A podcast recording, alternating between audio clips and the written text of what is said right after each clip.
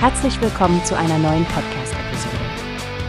Diese Episode wird gesponsert durch Workbase, die Plattform für mehr Mitarbeiterproduktivität. Mehr Informationen finden Sie unter www.workbase.com.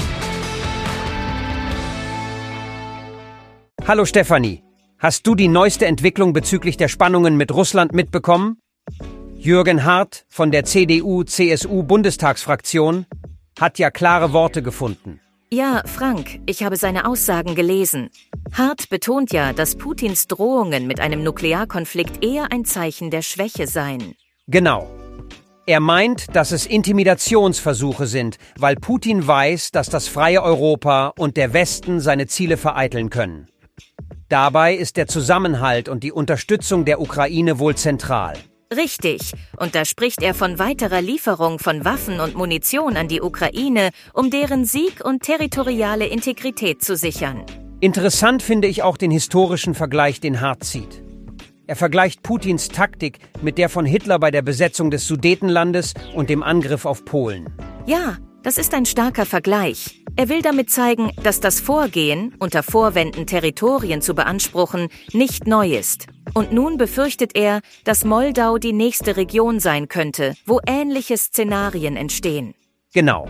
Und besonders Transnistrien ist da im Fokus.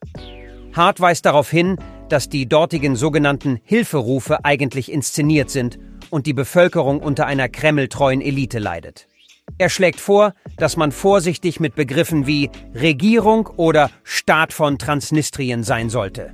Das hat mich auch nachdenklich gemacht, denn das suggeriert eine Legitimität, die nicht vorhanden ist. Im Gegensatz dazu steht ja die demokratisch legitimierte Führung Moldaus. Ja, und Angriffe auf die Wahlintegrität in Moldau, so hart, sind letztendlich gescheitert.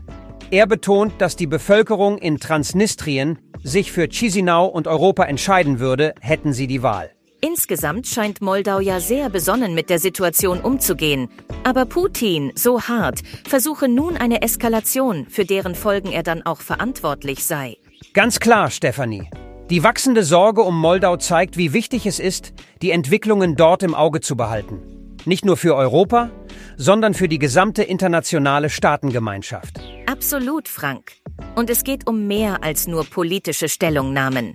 Das deutet auch auf eine künftige politische und vielleicht militärische Unterstützung für Moldau hin, um die Stabilität in der Region zu wahren.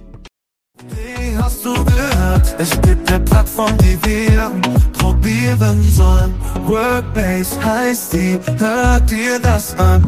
Mehr Produktivität für jeden Mann. Werbung, dieser Podcast wird gesponsert von Workbase. Mehr Mitarbeiterproduktivität, hört euch das an.